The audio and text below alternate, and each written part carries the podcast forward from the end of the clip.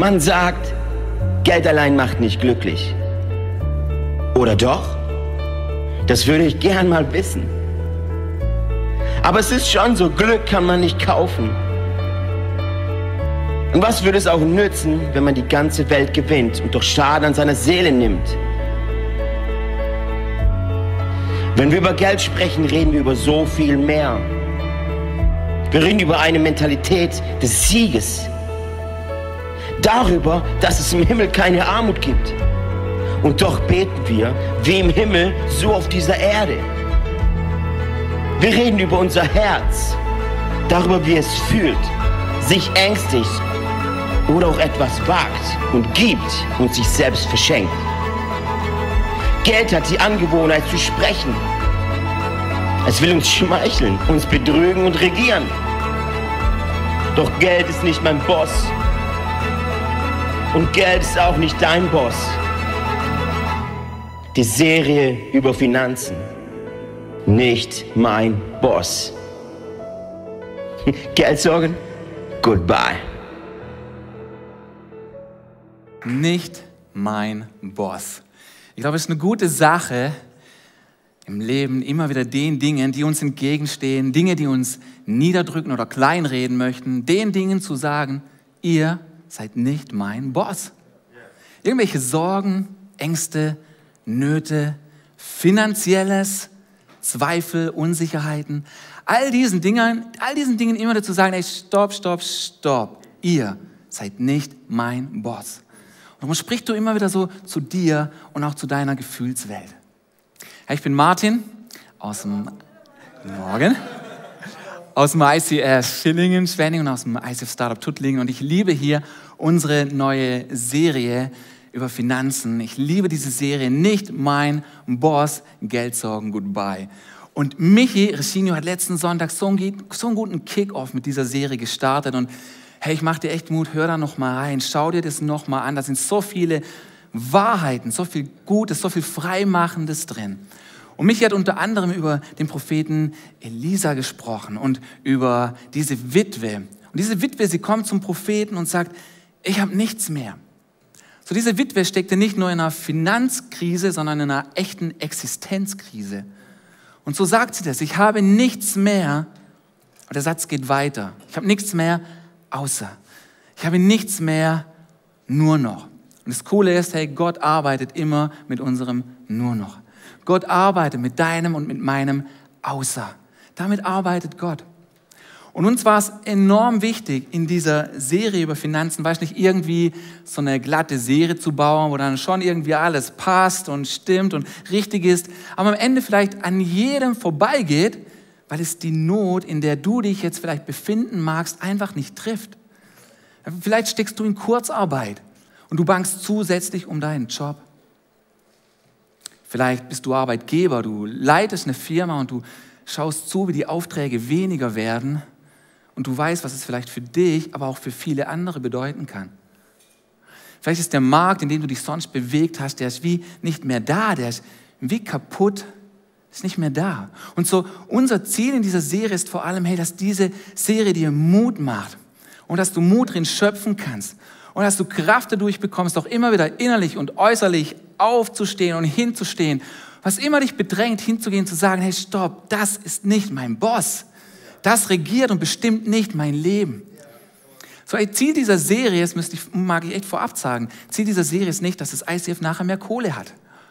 Ziel ist es nicht, dich in irgendetwas hineinzureden. Ich glaube, jeder Mensch hat eine Reife, jeder Mensch hat Freiheit, zu entscheiden, was für ihn richtig ist und was nicht.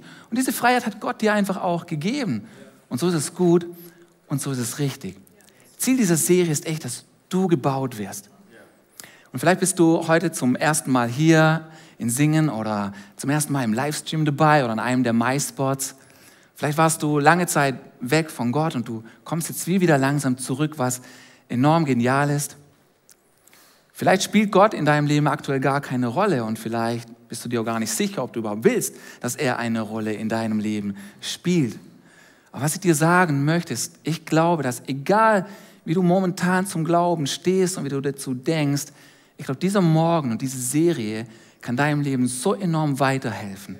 Kann es so hilfreich sein für dich, auch in deinem Leben zu gewinnen, weil so wie wir auch gerade von Andy gehört haben, Gottes Prinzipien, sie sind echt und sie sind real und sie funktionieren einfach.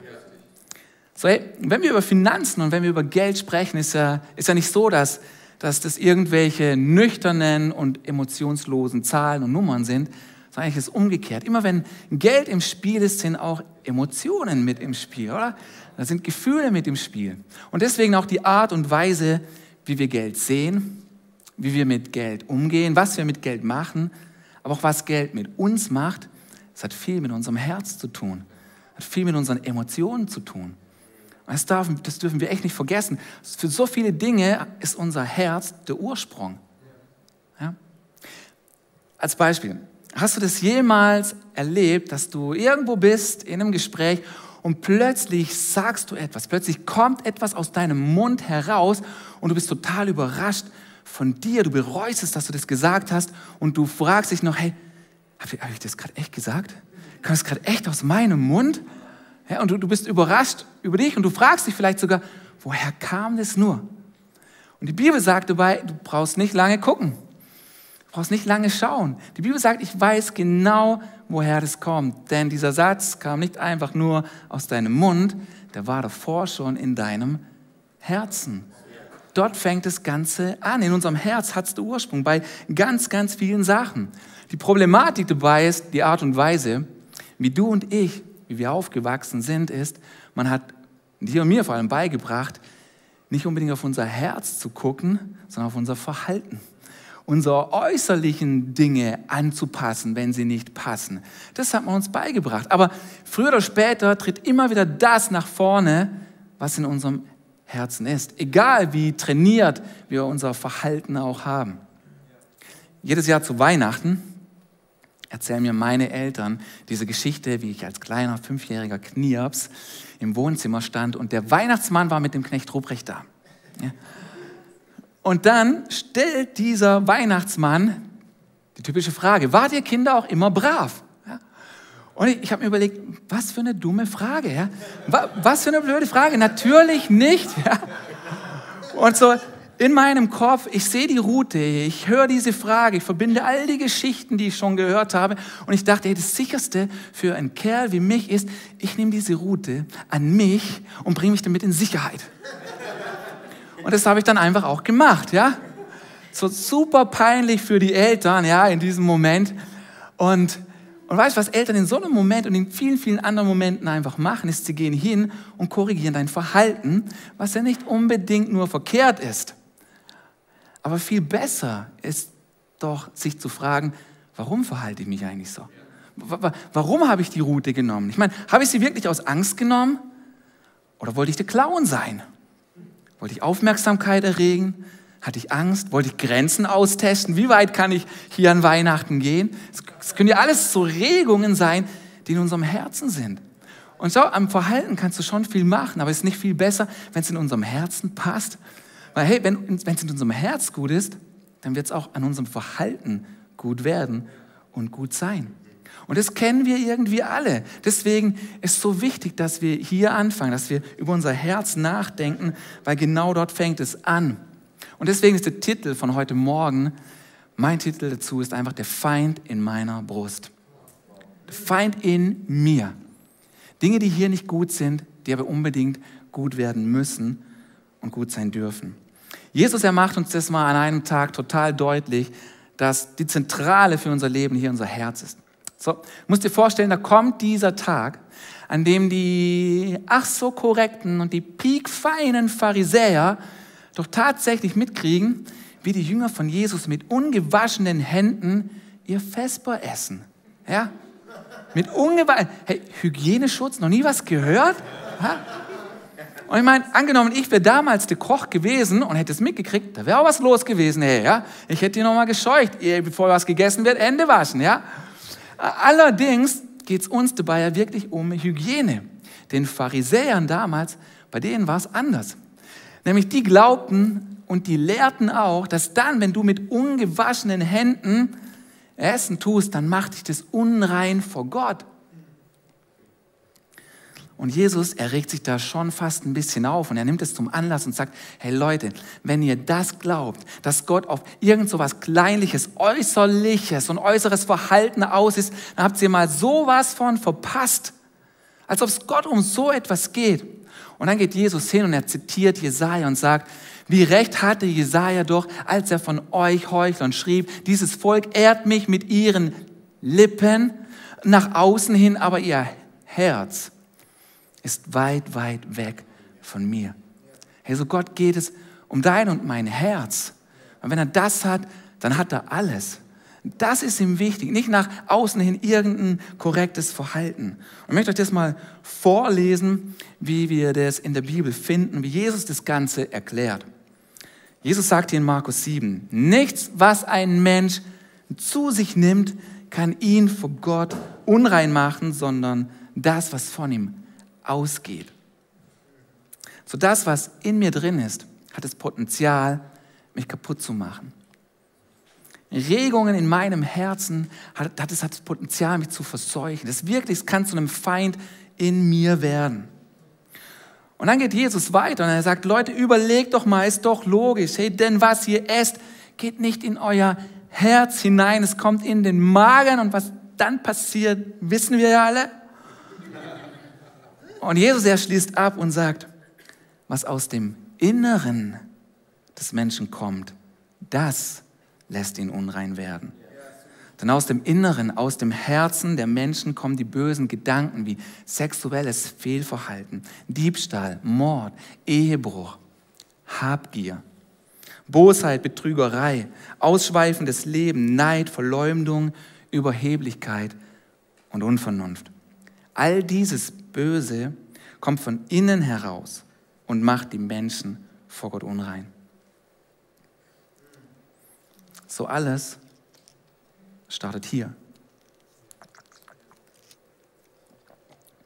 Und diese Dinge dürfen nicht unser Boss werden. Und diese Dinge, hey, denen darfst du nicht erlauben, dass sie über dich regieren. Und ich möchte hier ein Wort herausgreifen, das Jesus nimmt, ja, weil es passt in unseren Kontext, wo wir über Finanzen und über Geld nachdenken. Und dieses Wort ist das Wort Habgier. Jesus benutzt hier dieses Wort Habgier und er nennt es als einen Feind in unserem Herzen. So bei, bei diesem Wort Gier oder Geiz ist dir schon mal aufgefallen, also ich habe zum Beispiel noch nie erlebt, dass jemand zu mir kommt und das als sein Problem schildert. Ich habe noch nie erlebt, dass jemand zu mir kommt und sagt so, Martin, hey, pass mal auf, hey, mein Problem ist echt, ich bin ja so geizig. Martin, du musst dir mal meine Kontoauszüge anschauen, du musst mal gucken, wie ich mit Geld umgehe. Martin, ich bin so ein richtig gieriger Sack. Ich habe das noch nie erlebt, dass so jemand auf mich zukommt und das als Problem schildert. Ich habe auch mich noch nie erlebt, dass ich das so sage. Ich meine, wir gehen eher hin und sagen Dinge wie, ja, so gierig, geizig bin ich. Nee, nee, das bin ich nicht. Weißt Martin, ich bin vorsichtig. Ich bin vorsichtig. Ja, und wir sollen ja auch gut verwalten.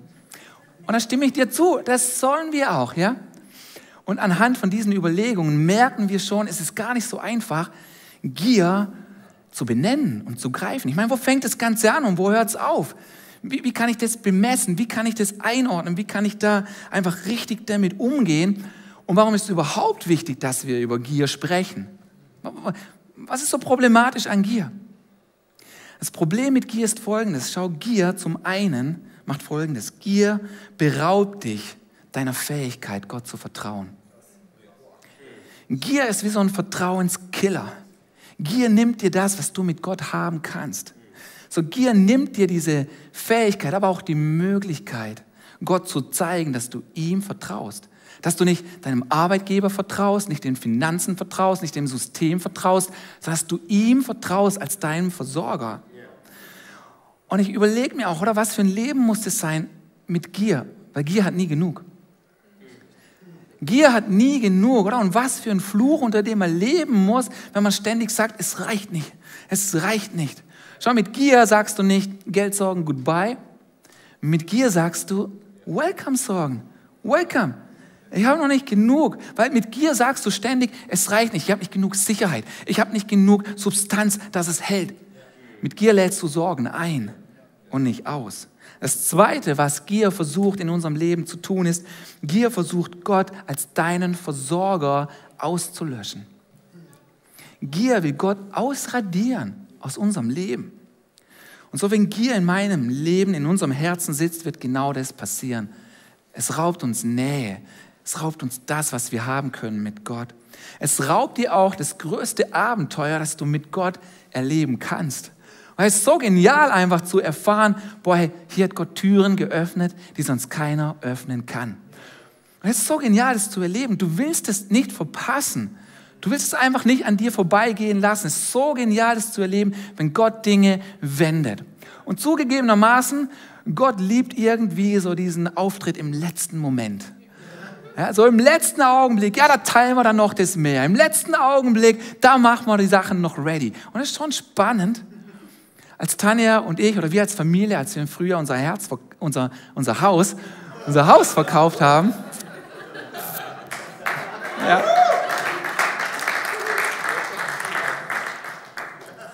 unser Herz an Gott verschenkt haben und unser Haus einfach verkauft haben. Da, da haben wir jetzt einen Käufer gehabt, aber wir hatten noch nichts Neues und das war schon spannend. Und wir haben uns aber auch immer wieder gesagt, hey, das ist der beste Ort, an dem wir jetzt sein können. Weil ich meine, jetzt kann Gott sich erweisen. Jetzt kann Gott sich als Versorger auch, jetzt kann er auf die Bühne treten. Er, er kann was machen, was sonst nicht möglich wäre. Ich meine, so oft sagen wir und beten wir, Gott, du bist unser Versorger, aber wir brauchen so wenig. Weißt du, was Gutes, sich auch immer wieder ein Umfeld zu schaffen, in dem wir Gott vertrauen. Michi hat letzten Sonntag darüber ges gesprochen, diese Gefäße, dass wir die auch immer wieder auskippen. Und das passiert, wenn wir geben, wenn wir weitergeben, dann ist da wieder ein Vakuum, was Leeres und Gott kann es wieder füllen. Und es ist sowas Geniales. Und du willst es einfach nicht, du willst es einfach nicht verpassen, Gott zu erleben als dein Versorger. Aber wenn du gierig und wenn du geizig bist, wenn du knausrig bist, dann wird es wie vereitelt und dann wirst du das nie erfahren. Vor allem nie in, sein, nie, nie in der Fülle, in der du es haben kannst. Aber zu dieser Frage, wann, wann ist man eigentlich gierig und wann nicht? So was ich glaube ist, Gier misst sich nicht an dem Besitz, den jemand hat. Das ist schon gar nicht wenn es vielleicht irgendwelche teuren Sachen sind. Sonst könntest du jetzt folgerichtig hingehen und sagen, so Martin, du willst mir echt heute Morgen was über Gier und Geiz erzählen. Ich habe doch genau gesehen, was deine Apple Watch an deinem Armband. Braucht man sowas? Da liegt, steht ein iPad rum, ist total überflüssig. Ja? Und, und was ist mit deinen Sneakers? Ja, also meine Sneakers. Ich bin froh, dass du es ansprichst, weil sehen gut aus, gell? Ja. Aber das ist wirklich ein Dilemma auch für uns, oder? Wo fängt es an? Was darf ich denn jetzt haben? Und es zeigt irgendwie auch die Neigung in uns. Wir wollen es richtig machen. Wir kennen auch diesen Thrill, wenn wir was gegeben haben, wenn wir was weitergegeben haben und wir wissen, boah, ich hätte es zwar auch gern für mich gehabt, aber ich fühle mich so viel leichter und ich weiß, ich habe das Richtige gemacht. Ich habe das Gute gemacht. So, wo fängt es an? Wo hört es auf? Gier misst sich nicht an dem Besitz, den jemanden hat. Schau, Gott ist kein Gott der Armut. Du darfst Dinge haben. Du sollst Dinge genießen. Im Himmel sind die Straßen aus Gold. Hey, Gott ist kein Gott der Armut. Du sollst diese Sachen hier und darfst sie auch genießen. Früher war ich ein Kerl, das habe ich früher noch nicht so ganz ge gecheckt. Früher hatte ich viel mehr so die, die asketischen Züge an mir. Ja, und dann kann man es schon noch ein bisschen übertreiben. Und es ist mir fast ein bisschen peinlich zu erzählen, aber die Hochzeitsreise von Tanja und von mir, es war tatsächlich ein Arbeitseinsatz auf Sardinien in der Mission. Ja. Und schau, das kann man schon machen. Das kann man schon machen. Ich würde es heute nicht mehr machen. Weil es eine Hochzeitsreise, hallo, ja. Aber damals war das Denken so in mir. Und da war noch viel Knausriges in mir. Aber schau, obwohl wir das damals gemacht haben, da saß Gott nicht im Himmel und hat die Engel versammelt und gesagt, schaut mal, Martin und Tanja, sogar auf ihrer Hochzeitsreise sind die im Einsatz für mich. Wenn die heute was beten, unbedingt gerade durchwinken, gerade durchwinken, gerade machen. Ich glaube er, heute glaube ich, Gott saß im Himmel, er hat runtergeguckt und gedacht, der Martin muss noch so viel lernen. Der muss uns so viel lernen, weil schau, Gott ist nicht knausrig. Nee, nee, so sehr hat Gott diese Welt geliebt, dass er seinen einzigen Sohn gab. Er hat alles gegeben, das Kostbarste, was er hat. Und Jesus soll auch das Kostbarste für uns sein. Und so, du darfst Dinge geben, äh, du darfst Dinge haben, aber du sollst auch Dinge geben. Wir sind gesegnet, um ein Segen zu sein. Und die Bibel hat eine ganz einfache, machbare und messbare Art, wie wir das angehen können. Und Andy hat es vorhin vorgelesen. Es ist wirklich simpel. Du gehst hin und 10% von dem, was du bekommst, was du einnimmst, 10% nimmst du und gibst es zurück an Gott. Gibst es zurück an die Kirche, in der du bist. Wo dein Zuhause ist, dein geistliches. Und es ist wirklich einfach und messbar. Nun, damit fängt das Ganze an. Da sollst du nicht aufhören. Da kannst du weitermachen. Mit diesen 10%, was passiert ist, du brichst die Macht, die Gier über jeden von uns haben möchte. Du brichst diese Macht von Geiz. Und es ist so was Freisetzendes für einen. Es ist so was Gewaltiges. Und es ist wirklich auch so, dass dann so viel Freiheit in dein Leben kommen kann. So, geben bricht die Macht von Gier. Geben bricht diese Macht. Und da fängst du an, aber dann kannst du noch weitergehen mit so viel anderem. Und was passiert, ist wirklich, dass Gott es auch wieder füllt. Wo du ein Vakuum entstehen lässt, erweist sich Gott als Versorger. So, ich glaube, dass die Welt um uns herum draußen, diese Welt, in die wir blicken, die ist wie so ein Spiegel. Vielleicht ihr in Singen habt euch schon gefragt, warum ist der da? Will Martin immer wieder seine Form oder seine Schuhe checken? Nee, nee. Danke, danke.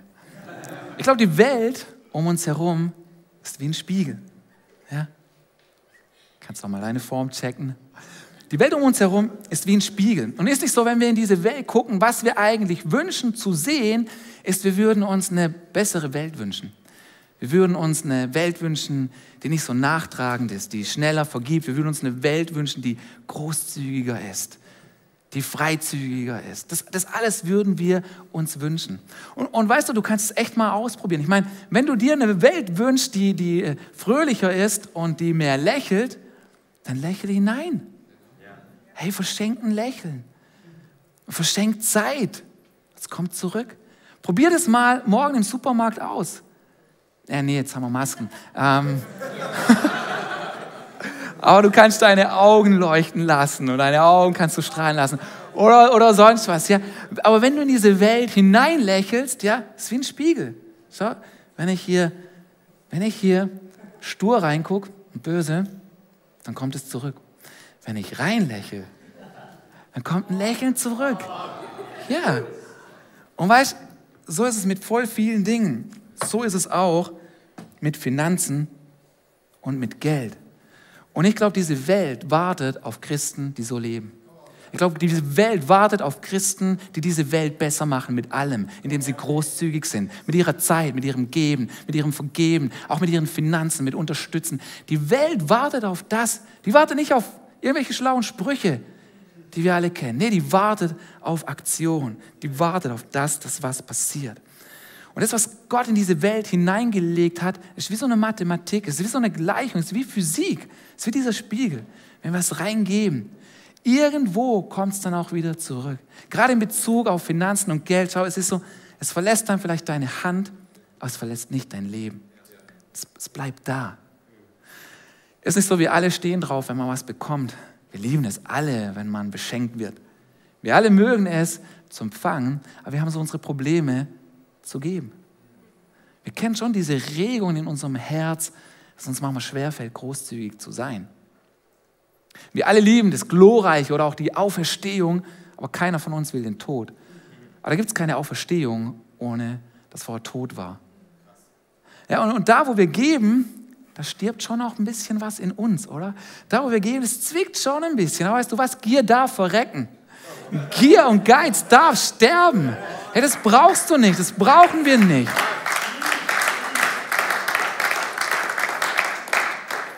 Und ich möchte echt uns, dich und mich einladen, auch da, wo es jetzt vielleicht wirklich finanziell nicht einfach und leicht aussieht in deinem Leben. Ich meine, so habe ich angefangen. Diese Pandemie hat Sachen nicht zum Besseren verändert. Und da, wo es, wo es gerade knapper wird bei dir, ich möchte dich so ermutigen, bleib dran, an diesen Prinzipien Gottes festzuhalten. Bleib dran, ihm zuerst zu geben, weil er dein Versorger ist. Bleib dran, ihm mit allem zu vertrauen. Und bleib auch dran, darüber hinaus zu geben für andere. Dann schau, hey, diese Pandemie trifft nicht nur dich und mich, die trifft nicht nur uns, die trifft Menschen, die auf unsere Hilfe nach wie vor angewiesen sind. Wir finden in der Bibel, in der Apostelgeschichte eine Situation, die zu unserer heute sehr, sehr ähnlich ist. Da hat viele Parallelen. Da waren einige Christen in dieser Region Antiochia. Und da war auch dieser Prophet Agabus. Und der hat eine Hungersnot prophezeit über das ganze Reich, die dann auch tatsächlich eingetroffen ist. So, es war zwar keine Pandemie, kein Virus, aber eine Hungersnot trifft ebenfalls alle. Es trifft alle Schichten. Es hat die ganze Region getroffen. Du konntest nicht sagen, ja, dann ziehe ich halt um. Und da war auch Hungersnot. Es hat Leute jeglichen Alters getroffen. Aber schau, was diese Christen damals, und da können wir uns so ein Vorbild nehmen, was, was diese Christen damals nicht gemacht haben, sie haben sich nicht gefragt, so, boah, jetzt kommt eine Hungersnot, ist es ein Strafgericht Gottes, ist es die Endzeit, ist es die Apokalypse? All die Dinge haben sie sich nicht gefragt. Was sie sich gefragt haben, war, hey, wie können wir denen helfen, es härter treffen wird wie uns? Ich möchte jetzt mal vorlesen, was die beschlossen haben. Apostelgeschichte 11. Deshalb beschloss die Gemeinde in Antiochia, ihren Brüdern und Schwestern in Judäa zu helfen. Jeder in der Gemeinde sollte so viel geben, wie er konnte, und das Geld wurde dann von Barnabas und Saulus, den Leitern der Gemeinde in Jerusalem, überbracht. Ist es nicht stark? Die fingen an, sofort zu sammeln für andere. Die haben auch nicht gesagt, hey, lass mal warten, wie heftig die Hungersnot uns trifft und wenn was übrig bleibt, dann gehen wir es weiter. Die haben gesagt, wir helfen jetzt. Jetzt, wo noch da ist, jetzt, wo noch Möglichkeiten sind. Und das ist echt was Starkes. So jedes Jahr im Monat Dezember, wenn es in die Weihnachtszeit geht, haben auch wir als ISF diese Aktion, sie nennt sich REACH. Und mit REACH wollen wir genau das machen. Wir wollen uns zusammentun, uns eins machen mit Gottes Herz. Wir wollen geben und sammeln für andere, die es mehr brauchen als wir. Das wollen wir mit REACH tun. Wir wollen damit sowohl Sachen regional unterstützen, aber auch international. Sachen wie das ICF Cambodia, das ICF Tel Aviv oder AVC, eine Aktion für verfolgte Christen und Notleidende. Und hey, lasst uns da zusammenstehen. Lasst uns da einen Unterschied machen. Schau, mit REACH wollen wir Folgendes erreichen. Wir wollen Herzen erreichen. Reach Hearts. Wir wollen Nöten begegnen. Needs. Wir wollen Nations erreichen, dass Gottes Reich dort gebaut wird. Und auch Homes, Dinge vor Ort. Und lasst uns dafür zusammengehen, zusammentun. Und schau, was ich, was ich wirklich nicht mache heute Morgen, ist, ich bitte dich nicht um dein Geld. Das werde ich nicht machen. Aber was ich dich wirklich, wirklich bitten möchte, ist, geh du vor Gott und frag ihn, was du geben sollst. Ich bitte dich nicht um dein Geld, aber ich bitte dich, frage Gott, wo und was du geben kannst. Und ich bin mir sicher, er hat irgendeine Idee. Ich glaube, er hat eine Idee, wo du geben kannst. Schau, bei mir ist es so, wenn ich was will, dann finde ich Wege, es zu kriegen. Wenn ich mir was wünsche, wenn ich was möchte, dann kann ich unheimlich kreativ werden. Ja, da, dann mache ich mir Überlegungen, hey, wie kann ich was machen? Was, kann ich verkaufen auf, auf, auf, Ebay? Ja, wenn ich das verkaufe, wenn ich das verkaufe, dann kriege ich vielleicht den Betrag zurück. Und wenn ich dann das zusammenlege und dann recherchiert man im Internet, wo es das ganze Zeug am günstigsten gibt, ist nicht so, dass wenn wir was wollen, können wir total viel Zeit und Eifer hineinlegen, wie wir es kriegen und wo wir es gut kriegen. Wäre es nicht cool, wir würden denselben Eifer an den Tag legen, wenn es darum geht, für andere was zu sammeln, für andere was zu erreichen, ich glaube, ich glaub, das wäre was Gutes. Und schau, vielleicht als, als, als praktische Dinge ist, vielleicht, vielleicht sparst du schon lange irgendwie auf Alufelgen. Stehst auf sowas, ja? Und jetzt betest du und du merkst auf einmal, wie Gott sagt, kauf dir normale und den Differenzbetrag, den gib weiter. So praktisch kann das sein. Oder vielleicht jetzt in der Weihnachtszeit, vielleicht Vielleicht kannst du es manchmal auch echt nicht abhaben, diese ganze Konsumhaltung. Vielleicht geht ihr als Familie hin und sagt, hey, wisst ihr was, wir schenken uns dieses Jahr nichts, komm, wir sammeln und verschenken es. Wir geben es. Und überhaupt nichts gegen Schenken, das kann man machen, das ist was Tolles, auf jeden Fall. Aber überleg doch, wie du geben kannst. Ich habe ein Hörbuch gehört über Finanzen und in diesem Hörbuch liest der Autor folgenden Satz vor. Und er sagt, es gibt keine Geldprobleme. Und wie ich das gehört habe, habe ich mir gedacht, so jetzt bin ich mal gespannt, wie du aus der Grube, die du dir gerade selber gegraben hast, wieder rauskommst, weil ich kenne Geldprobleme sehr wohl. Und dann war ich echt gespannt, wie es weitergeht. Und dann sagt er folgendes: Er sagt, es gibt keine Geldprobleme, es gibt nur Herzensprobleme. Es gibt nur Herzensprobleme. Da, wo unser Herz zu viel will, sofort will, nicht warten kann.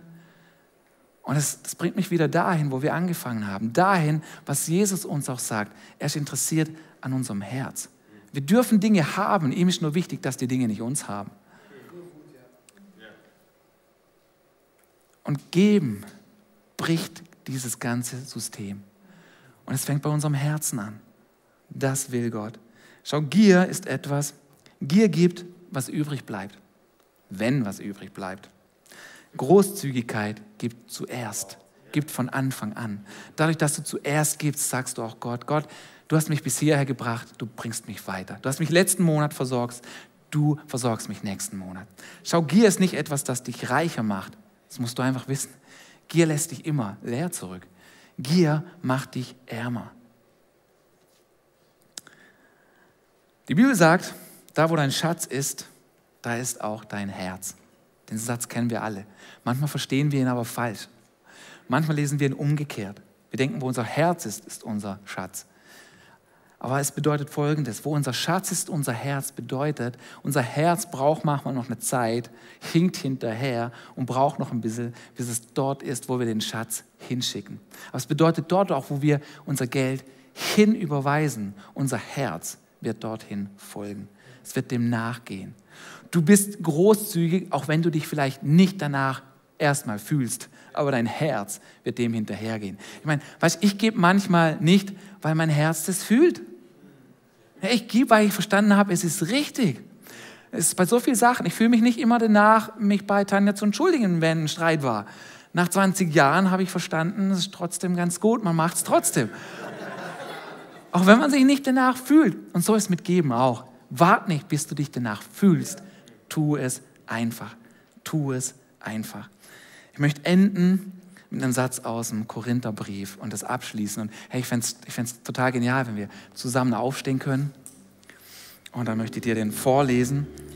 Und vielleicht magst du einfach auch deine Augen schließen und diesen Vers für dich wie aufnehmen, nochmal aufgreifen.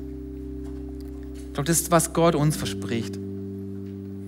Er, Gott, er kann euch so reich beschenken, ja mit Gutem geradezu überschütten, dass ihr zu jeder Zeit alles habt, was ihr braucht und mehr als das. So könnt ihr auch noch anderen auf verschiedenste Art und Weise Gutes tun. Vater im Himmel, ich danke dir so sehr für diesen Morgen. Ich danke dir so sehr, dass du dieser Gott bist, der gibt. So sehr hast du diese Welt geliebt. Du hast uns deinen Sohn gegeben, das Kostbarste, was du geben konntest und das Kostbarste, was wir empfangen können. Ich bete, Vater, heute Morgen, dass du uns Augen gibst zu sehen, dass Gier nicht unser Boss sein darf. Dass du uns Augen gibst und eine Offenbarung dafür zu verstehen, dass Gier uns kaputt macht dass Gier ein Feind in mir sein kann. Bete, dass du uns auch die Freiheit gibst an diesem Morgen, Dinge anzuschauen, wie sie sind. Da, wo Geiz ist, dass du dich nicht verurteilst, sondern dass du ab jetzt einfach neu anfängst. Und Vater, ich bete für diesen Morgen, dass jetzt zu jedem Einzelnen sprichst. Und was du willst von uns, ist nicht Geld. Du willst unser Herz. Du suchst unser Vertrauen. Danke, Jesus. Ich möchte jetzt auch noch einfach Gelegenheit geben, Jesus zu wählen für dich. Wenn du noch nie eine Entscheidung für ihn getroffen hast, kannst du das jetzt tun. Ich möchte das anhand von diesen vier Symbolen klar machen. Zum einen steht da das Herz und es steht auch dafür, wie sehr dich Gott liebt. Er ist dieser gebende Gott. Und dieser Weg mit der Weggabelung, das bedeutet, wir sind alle abgekommen vom richtigen Weg, wir haben alle Fehler gemacht. Diese Fehler, sie trennen uns von Gott. Und so was, was wir nicht mehr hinbiegen können, das schenkt uns Gott durchs Kreuz. Unsere Schuld kostet den Tod. Aber weil Gott nicht den Tod für dich und für mich will, sondern weil er Nähe möchte, ist sein Sohn für uns gestorben. Das macht das Kreuz. Es bringt Beziehung zu anderen und zu deinem himmlischen Vater. Und das ist wie ein Anker für unser Leben. Und so, ich möchte dich einladen, wenn du jetzt Jesus wählen magst, dann tu das einfach. Du kannst es tun, indem du deine Hände öffnest. Du kannst sogar tun, indem du einfach Gottes zeigst und deine Hand hochhältst. Ich möchte dich auch ermutigen, selbst wenn du zu Hause bist, alleine von einem Screen und du willst jetzt Jesus wählen, dann, dann tu das auch durch so ein äußerliches Zeichen. Und, und lass uns zusammen beten. Es ist ein einfaches, kurzes Gebet. Und es ist ein Anfang. Es kann ein Anfang sein von einer langen, langen Konversation, die du mit Gott haben kannst. Lass uns zusammen beten. Ganz einfaches Gebet. Das heißt, Jesus, komm in mein Leben. Lass es mal zusammen sagen, auch an den MySpots. Jesus, komm in mein Leben. Yes. Lass es nochmal sagen. Jesus, komm in mein Leben. Yeah. Ich gebe dir meine Schuld. Ich danke dir, dass du mir vergibst. Danke, dass ich dein Kind bin. Amen.